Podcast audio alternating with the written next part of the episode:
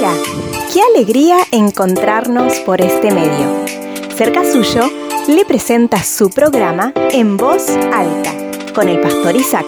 Ahora le invitamos a escuchar la reflexión del día de hoy.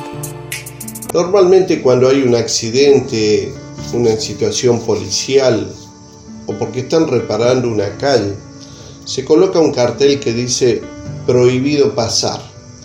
Las personas que viven en esa calle al principio se preocupan, pero luego se dan cuenta que ellos sí pueden pasar porque son residentes. La Biblia dice en el libro de Hebreos capítulo 10 versículo 19 al 20. Así que, amados hermanos, podemos entrar con valentía en el lugar santísimo del cielo por causa de la sangre de Jesús. Por su muerte, Jesús abrió un nuevo camino, un camino que da vida, a través de la cortina al lugar santísimo. La Biblia sigue aseverando en el Antiguo Testamento, el acceso al tabernáculo en el templo estaba restringido solamente para el sumo sacerdote y solo una vez al año. Pero qué maravilloso es saber que las escrituras en Marcos capítulo 15 versículo 38 dice que cuando Jesús expiró, la cortina del santuario del templo se rasgó en dos de arriba a abajo. La barrera que nos separaba a los seres humanos de Dios había sido destruida completamente. Por la muerte de Jesús se abrió un camino nuevo, un camino de vida. ¿Qué siente usted cuando me está escuchando?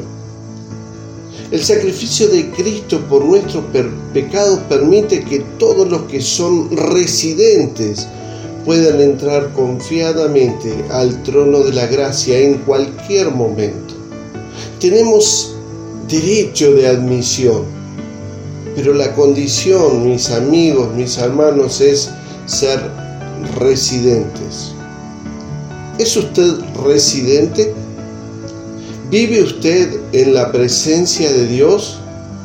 ¿Tiene acceso por la sangre de Cristo derramada en la cruz para que pueda entrar al lugar santísimo?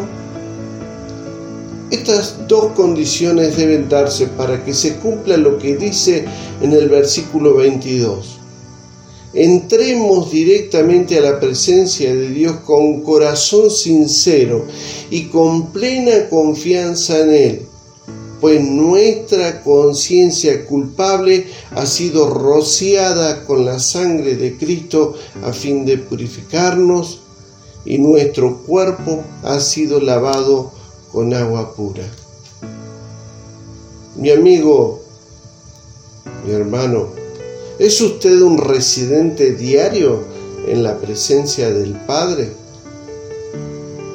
Oremos.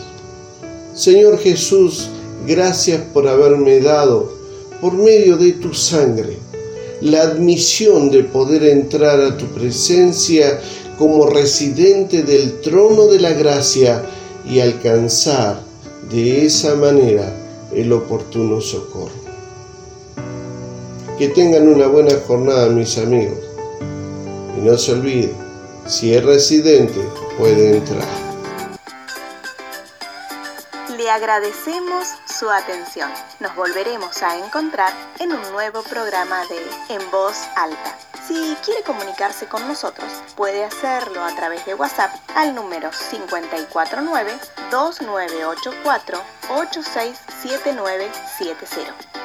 También puede comunicarse con nosotros a través de nuestro email cercasuyo.gmail.com Puede buscarnos en Facebook como Fuente de Vida y también puede suscribirse a nuestro canal de YouTube Cerca Suyo Iglesia Fuente de Vida. Muchas gracias y nos volveremos a encontrar.